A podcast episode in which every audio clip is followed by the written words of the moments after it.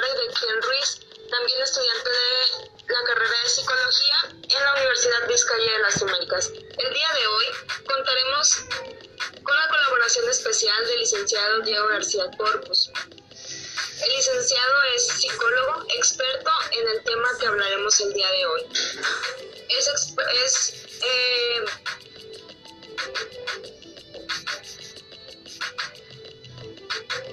El psicólogo maestría clínica y una especialidad de género en derechos humanos y una maestría en psicología clínica. Su principal orientación son los hombres en todos sus aspectos. Buenas tardes, licenciado. Nos gustaría realizarle una serie de preguntas, comenzando en qué opina sobre la heterogénea patriarcal. Hello, muy buenos días. Este, mi nombre es Diego García Corpus. Eh, les cuento un poquito sobre mi trayectoria. Tengo, pues, soy psicólogo de carrera. Este, tengo una maestría en psicología clínica y una especialidad en género y derechos humanos. Me he orientado al trabajo con los hombres este, en distintas versiones, a través de talleres, a través de terapia, a través de la investigación. He hecho algunos trabajos de investigación centrados en varones, en su experiencia con el desempleo, en sus experiencias con la vida en general, sobre qué significa ser masculino, sobre qué significa ser hombre eh, hoy día. Este, actualmente me desempeño como docente y asistente de investigación. Bueno, respondiendo a la primera pregunta, sobre cuando nosotros hablamos de patriarcado, pues nos referimos a este sistema de organización social, ¿no? Pero no es un sistema de organización social cualquiera, es un sistema que está basado en la dominación. Podemos nosotros hacer alusión a cuestiones como androcéntricas o centradas más en, en los hombres, y es que justamente el patriarcado se trata de esto, de mantener o de una, de perpetuar, en este caso, las relaciones entre hombres y mujeres, y entre hombres y otros hombres, y entre hombres y niños, y generalmente como relaciones en general. Pero estas relaciones se ven trastocadas por los varones o sobre la dominación de los varones. ¿A qué hace referencia el patriarcado en sí? A que los varones que tienden a un modelo hegemónico de masculinidad, un modelo tradicional sobre masculinidad, un modelo dominante, ¿no? Depende del, del marco teórico que estamos utilizando. Pues son hombres que tienden a definir cómo es que van a ser las relaciones interpersonales y cómo se tienen que dar las identidades de género de las personas. Esto no obligatoriamente tiene que ser, por supuesto, un contrato o algo explícito o hablado. Yo no necesariamente tengo que decir abiertamente cómo me gustaría que fueran las relaciones, sino que puede ser de manera inconsciente o de manera, vaya, no directa, cómo se van dando las cosas, cómo se van dando estas relaciones sociales dentro de los campos, este, como pueden ser el campo familiar el- el- la esfera pública, la esfera privada, hay como de toda esta vallas histórico, ¿no? Cómo el patriarcado ha manejado las relaciones entre hombres y mujeres, tendiendo siempre a que las mujeres sean las personas dominadas, ¿no? O, o los hombres las personas dominantes. De eso se trata en este caso el patriarcado. Respecto sobre qué opino, me parece que es algo que tenemos que transformar. O sea, el- el- la sola idea de que hay personas que valen más o hay personas que puedan hablar desde la dominación o desde esta postura, por ejemplo, como se ha dado en la política, como se ha dado en la economía, este, como se ha dado en la feminista, ¿no? De, porque soy varón, tengo más esta como, ¿cómo decirlo? Tengo más valor, ¿no? O mi opinión tiene más valor que la de una académica también o la de una profesional, de una compañera de trabajo, de lo que sea, ¿no?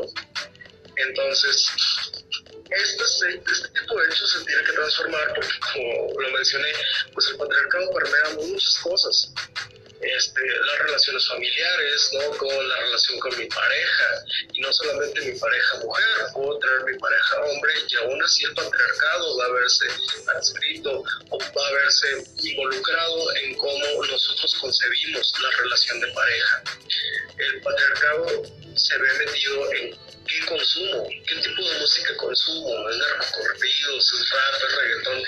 El patriarcado habla a través de ese tipo de cosas qué, qué tipo de lecturas tomo, qué tipo de, este, por ejemplo, Bukowski, que habla de manera muy despectiva de las mujeres, o eh, Hemingway, que también lo hace de alguna manera, qué es lo que consumo, ¿no? ¿Con qué visión consumo lo que consumo?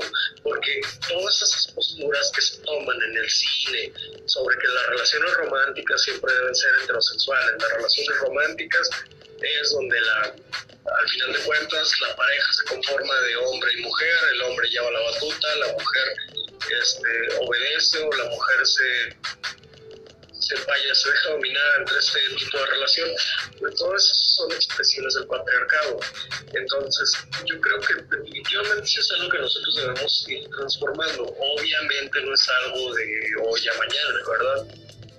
Mucho se habla de los procesos de deconstrucción en cuestión de masculinidad y feminidad.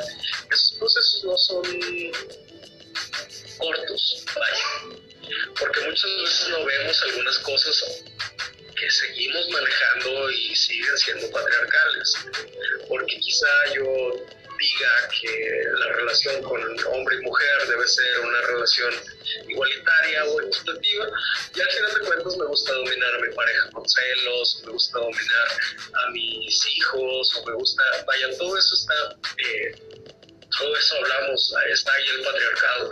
El patriarcado es esta categoría de análisis que nos sirve para explicar muchas cosas que se viven en la sociedad hoy en día. Y autores que han manejado, por ejemplo, Eric Fromm o, el maestro Eckhart o este que han manejado que antes las sociedades podrían ser eh, matriarcales, pues yo no veo por qué podríamos nosotros no buscar otra forma de concebir la sociedad o de concebir las relaciones interpersonales.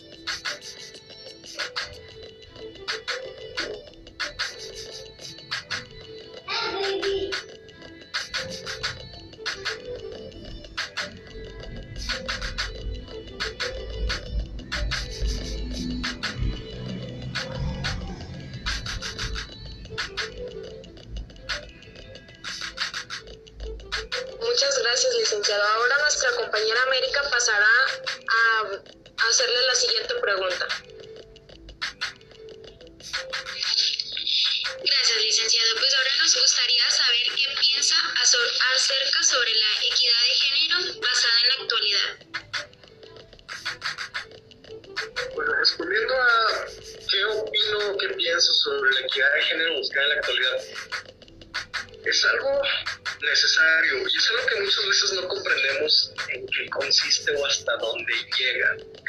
Porque muchas veces nos topamos con personas que opinan o que realmente lo creen así que ya existe la equidad de género o que incluso la balanza está inclinada de parte de las mujeres. ¿Por qué?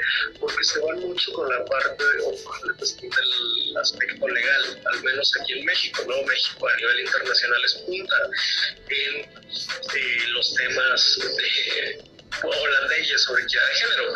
En la práctica es muy distinto. Entonces, este, ¿qué opino yo? Es una lucha que se tiene que llevar a cabo. Y esa es una lucha de todos quizá este, a lo largo de la historia, bien la mujer ha sido sometida ante la voluntad de los hombres, pues eso, se ha tratado de transformar. Y ha sido una transformación sobre todo las mujeres, en, su mayoría, también de la comunidad LGBT. Y últimamente se está, que, bueno, últimamente, sino ya tiene muchos años y pero últimamente quizá podemos verlo con más fuerza por el tema de las redes sociales, por el tema de congresos, de coloquios, de todo esto. Hombres heterosexuales este, o, hombres cisgénero también están en esta cuestión de la lucha por la equidad de género. ¿Por qué? Porque se han vuelto conscientes de que definitivamente es una cuestión que se necesita, que no podemos estar en el siglo XXI y seguir apelando a valores modernos, valores modernos o valores de 1600, de 1700, este, los más viejos y los más recientes, pues de 1800, ¿no? Porque muchas veces este, que pensamos todavía como si estuviéramos hablando de 1800. Entonces, definitivamente es algo que se tiene que llevar a cabo. Las no hay que dejar en este sentido a las mujeres, obviamente a las mujeres solas en esta lucha, pero hay, pero hay que estar conscientes de los espacios, hay que estar conscientes de que hay espacios que a mí como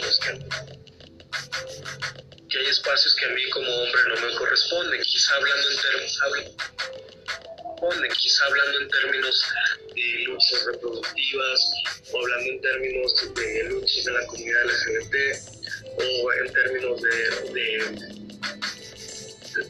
no sé, vaya, de cuestiones que van más allá de lo que a mí me toca como hombre, no lo que a mí me toca como hombre cisgénero, sino que yo desde mi espacio, desde mi campo de trabajo, puede ser el aula, puede ser la terapia, puede ser, este, no sé, mis investigaciones, puede ser mi, trabajo, mis hijos, mi familia, este, mis padres, mis amigos, en esos espacios yo también puedo abogar por la equidad de género.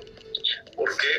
Porque si bien quizá tenga poca repercusión legal en ese sentido, sí podemos ir haciendo cambios morales.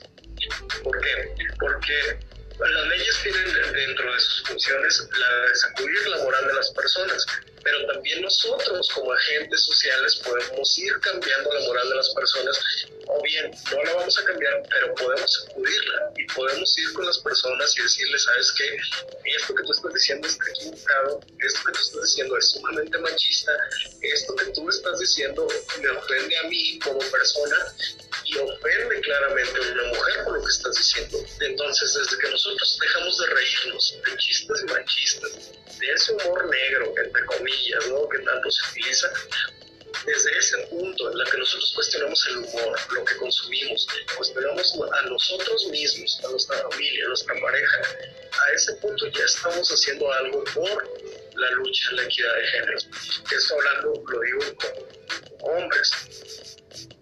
Este, como mujeres, pues vaya, hay muchos espacios y hay personas mucho más versadas que yo para hablar del tema.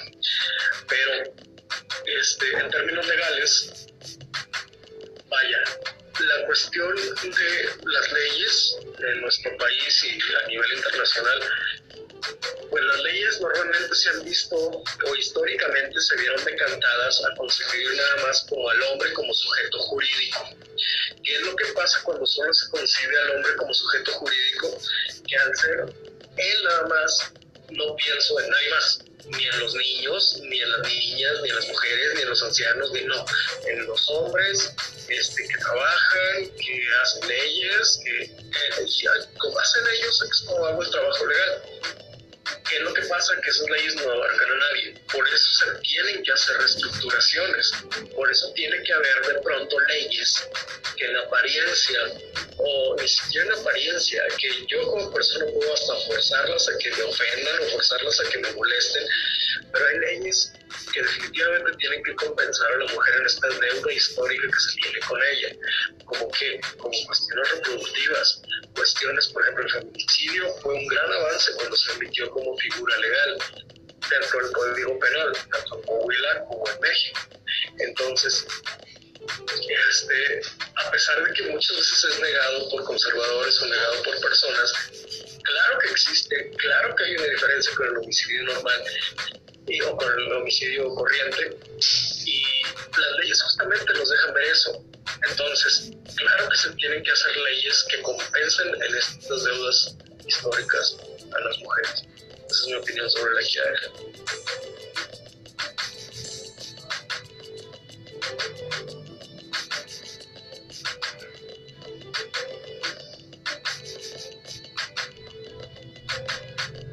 Gracias, licenciado. Ahora le toca el turno a nuestra compañera Telma de hacerle la, la nuestra tercera pregunta.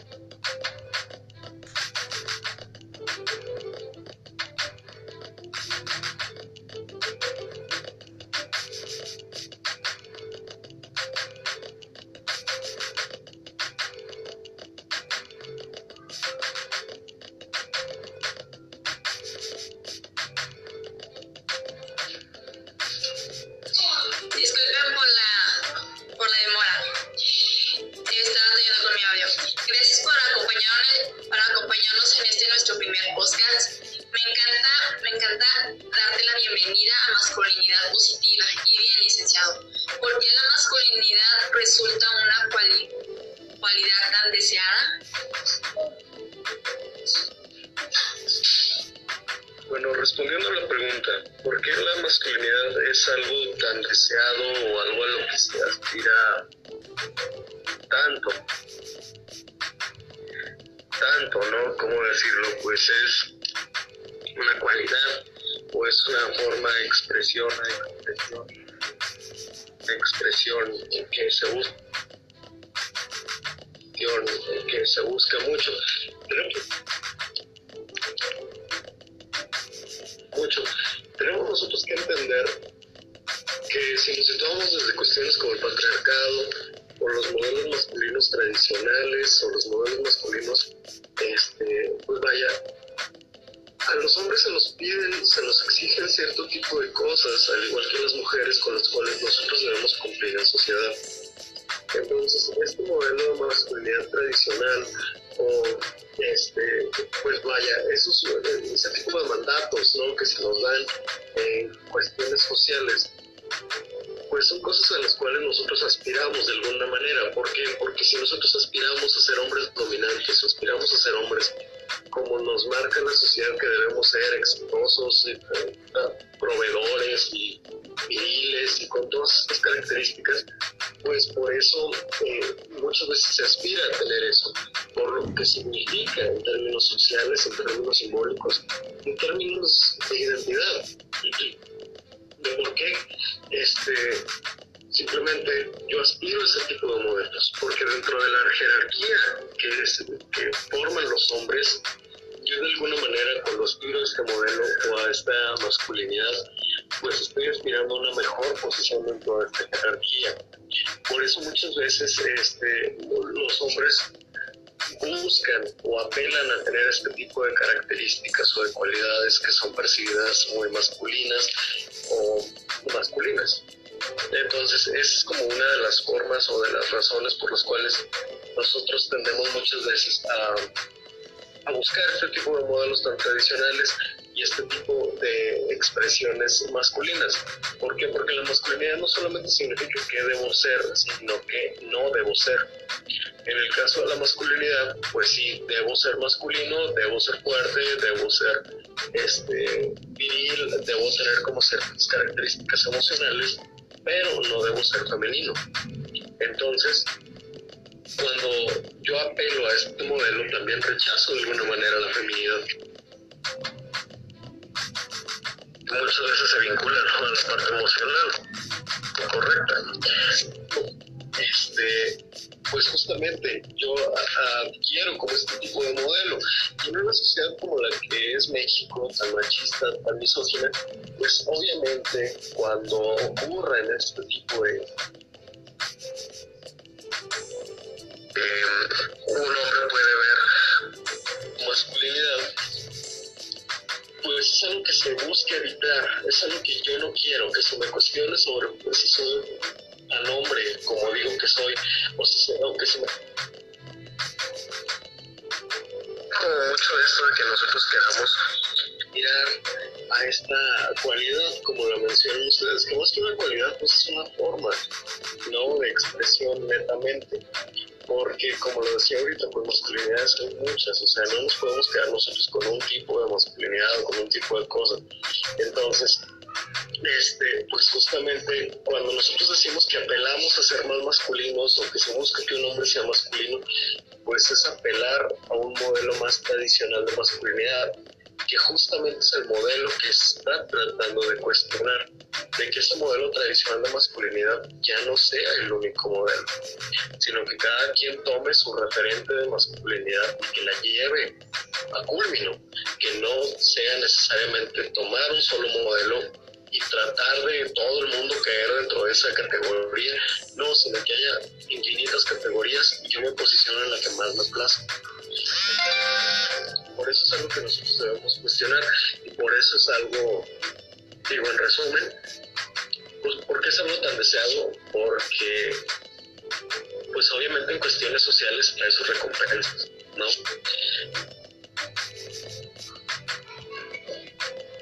¿No? De si soy muy hombre, si soy muy macho, si las traigo a todas muertas, sí, entonces tiene ciertas recompensas sociales, ciertas recompensas en la cuestión de identidad. Entonces, de ahí viene que sea algo tan deseado. Pero como lo digo, es algo que nosotros tenemos que hacer.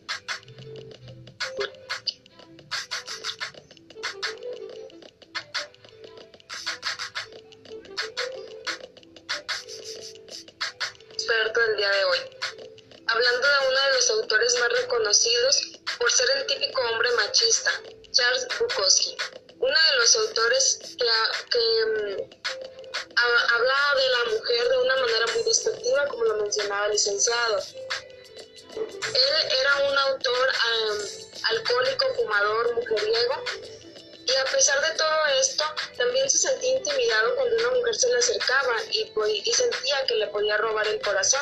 Él no deseaba enamorarse ni que una mujer fuera o tuviera dominio sobre él. Eh, para esto, él eh, por eso utilizaba la manera destructiva para humillar a las mujeres y poder tener el dominio de ellos. Ellas, perdón. Eh, Rita Segato, una de las autoras más trascendentales, nos dice que el patriarcado no es más que la privación de espacios, la subordinación principalmente de los derechos de las mujeres, aunque este caso no es exclusivo de ellas.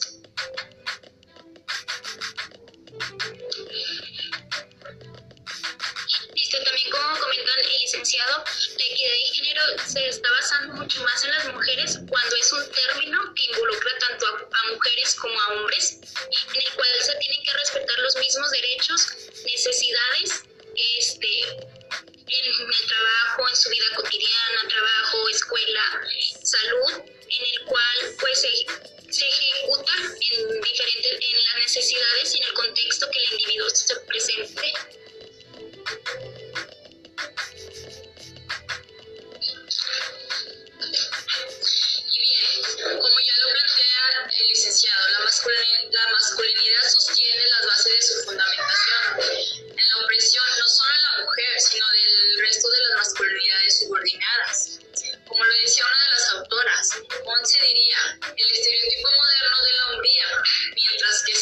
se refería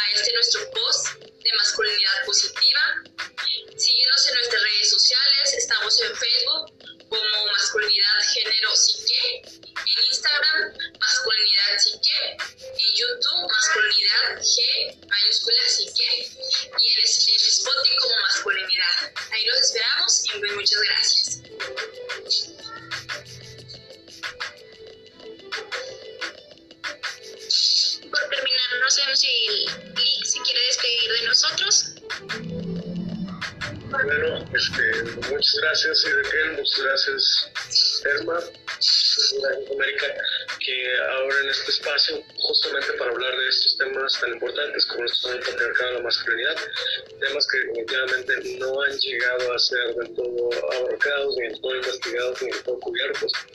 Por esto mismo tenemos que seguir hablando de ellos para poder nosotros generar nuevas ideas sobre lo que es masculinidad, para poder generar nuevas ideas sobre cómo podemos entablar relaciones sociales. Entonces, muchas gracias por invitarme y que estén muy bien. Un saludo. Muchas gracias a todos, que tengan buen día y síganos en todas nuestras redes sociales.